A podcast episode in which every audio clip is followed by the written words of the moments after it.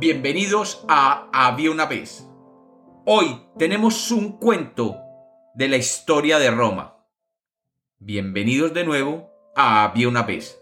Espero que lo disfruten. Había una vez. Había una vez un primer triunvirato romano conformado por Pompeyo Magno, Julio César y Licinio Craso.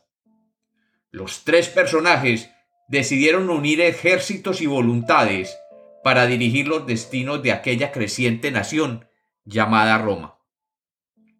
Siendo los tres generales de gran renombre, formaron una alianza que presagiaba un éxito fabuloso, ya que cada uno de ellos estaría a cargo de diferentes regiones.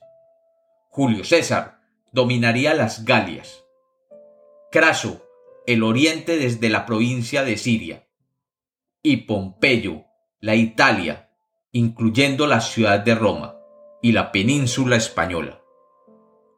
Los tres, si bien en apariencia socios en la empresa, eran igualmente fieros rivales.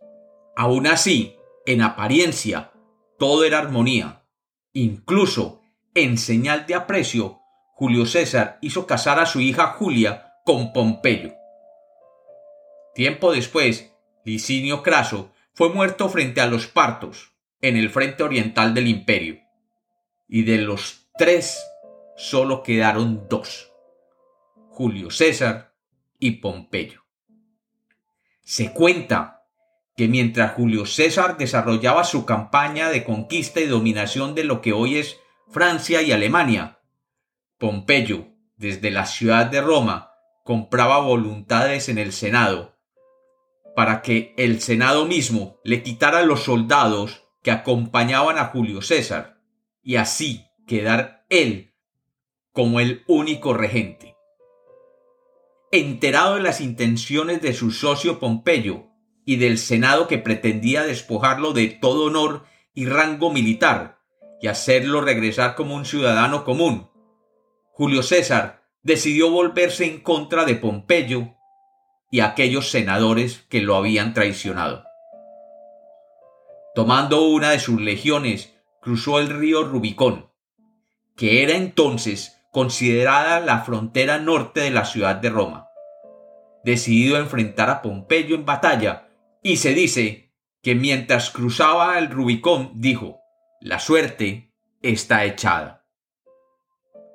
Ante la noticia de que César se acercaba a Roma con sus huestes, Pompeyo, que hasta ese momento era considerado el más grande de los generales de Roma, ya que años antes había sido el encargado de limpiar el mar Egeo de piratas, decidió huir de Roma acompañado de sus legiones y de algunos cuantos senadores.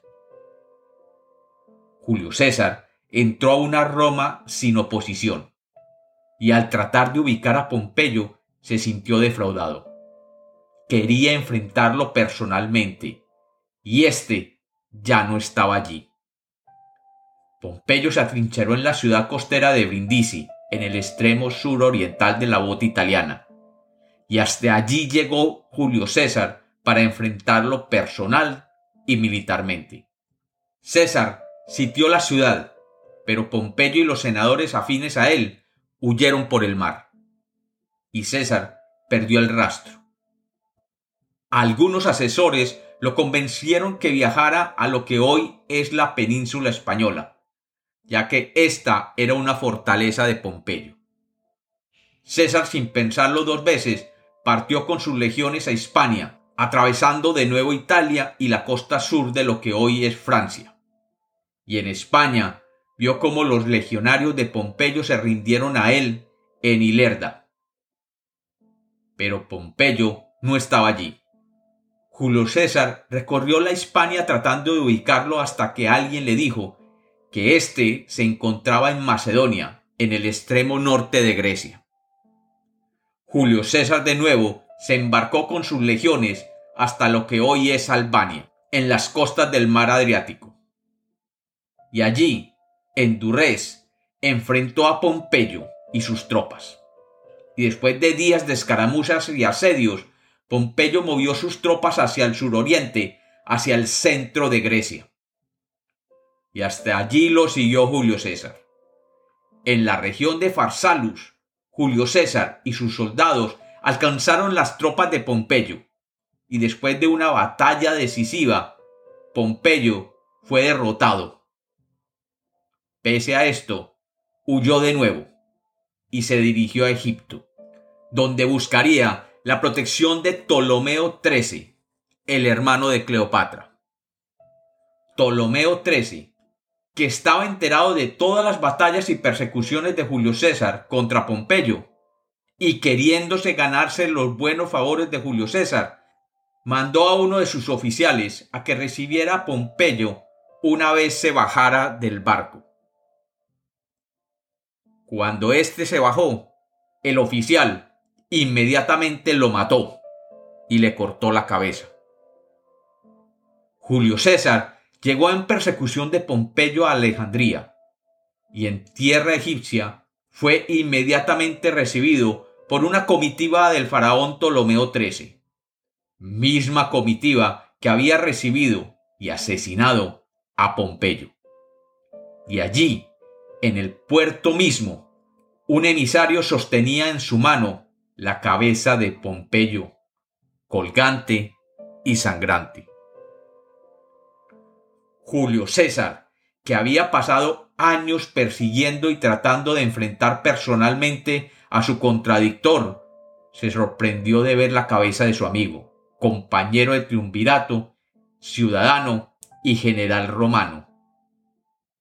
Julio César, que luego se conocería como el más grande romano de la historia, comenzó a derramar lágrimas inconsolablemente. Los historiadores, tienen diferentes versiones de la razón por la que uno de los mayores generales de la historia llorara de tal manera ante la cabeza decapitada de aquel hombre que había enfrentado múltiples veces, pero que aún así apreciaba con toda su alma. Dicen, dicen los que saben, que entre el sollozo se le escuchó decir a Julio César, He llegado tarde, He llegado tarde. Luego, volviendo el cuerpo para ocultar su rostro adolorido a los allí presentes, dijo Maldita sea. He llegado tarde. Lo hubiera querido matar yo mismo. Y como los cuentos nacieron para ser contados, este es otro cuento de Había una vez.